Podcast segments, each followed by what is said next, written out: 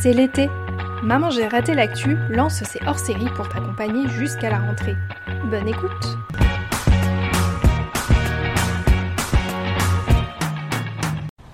Je suis actuellement devant le musée de l'Homme, place du Trocadéro à Paris, et j'ai rendez-vous avec Emilia Riquet. Elle est en charge de la médiation au musée de l'Homme et elle va me faire une visite de l'exposition Rire la science aux éclats. Au Musée de l'Homme, on accueille actuellement donc une exposition Rire la science aux éclats qui va essayer de décortiquer le rire. Qu'est-ce qui se passe en nous, euh, dans notre corps quand on rigole euh, Quels sont les neurones qui vont être activés euh, Qu'est-ce que ça produit aussi sur autrui Est-ce que nous sommes les seuls à rire dans tout le monde du vivant? Est-ce que l'être humain est, le seul à rire? On verra que non.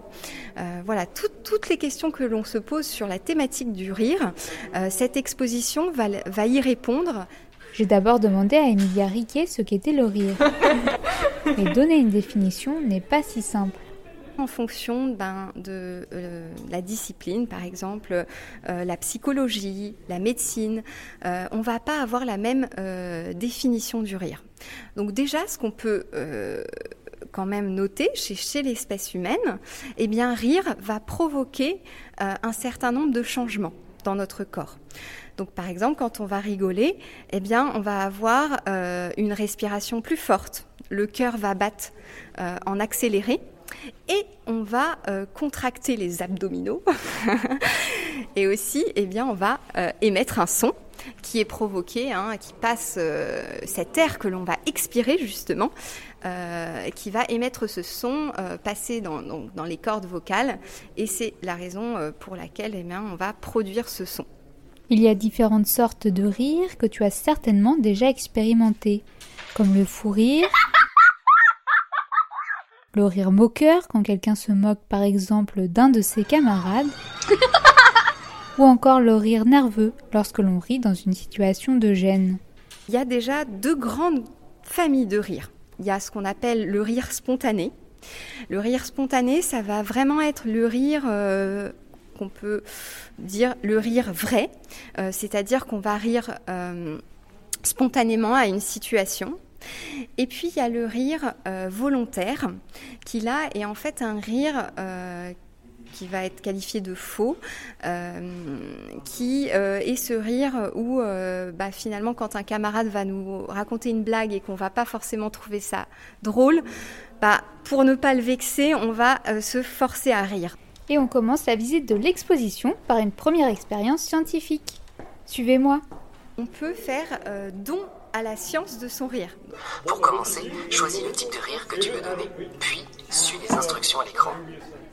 Voilà, donc là on retrouve effectivement les différents types de rire. Donc le, le rire normal, hein, euh, le rire diabolique, le fou rire, le rire moqueur, le rire de gêne et le rire de sorcière. Par exemple, on peut faire un, rire de sorcière.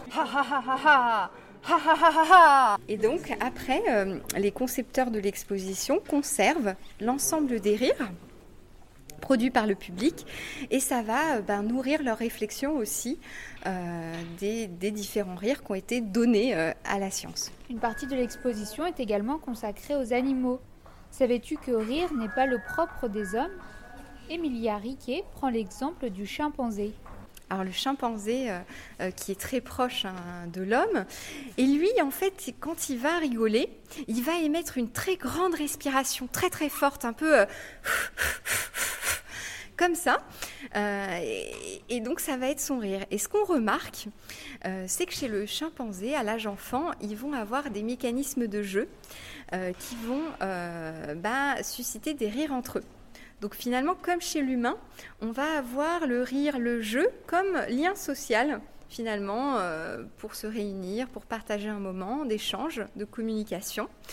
Euh, eh bien, c'est des choses qu'on retrouve chez le, chimpanzé.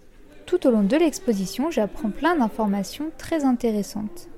Euh, le rire, il apparaît entre 2 et 6 mois chez l'enfant, avant même le langage. Donc voilà, c'est quelque chose qui apparaît finalement très tôt chez l'être humain. Euh, alors après, ce qui, est, ce qui est montré aussi par les scientifiques, c'est que plus on vieillit, euh, moins on rigole. Donc on rit en moyenne 18 fois par jour. donc ce qui est assez important finalement. et après, il y a des facteurs, bah, si on est en groupe par exemple, on va rire 30 fois plus en groupe que seul. Et là, il y a une pancarte du coup en quête de fou rire, ce qu'il faut faire. Alors, voilà, là c'est intéressant, c'est le, guide voilà, du fou rire. Euh, donc euh, attention, tout fou rire est contagieux. Euh, prenez le plus de précautions possible. Donc déjà, quand on a un fou rire, on nous conseille de nous asseoir, d'éviter d'échanger tout regard parce que c'est en regardant l'autre justement que les neurones miroirs vont s'activer, donc qui vont enclencher le fou rire. Et donc là, voilà, avec beaucoup d'humour, on nous demande si on a un fou rire d'appeler immédiatement les les secours, lui raconter la blague la moins drôle que vous connaissez, et sinon, euh, respirer lentement, profondément, et euh, lui demander de vous imiter. Si la crise ne passe pas, questionnez la personne sur l'origine de son fou rire. Information à transmettre bien sûr au secours. Et sinon, eh bien, contactez les agents d'accueil et les secours au 555 666 555. J'ai ensuite retrouvé Garance, 20 ans, avec deux amies.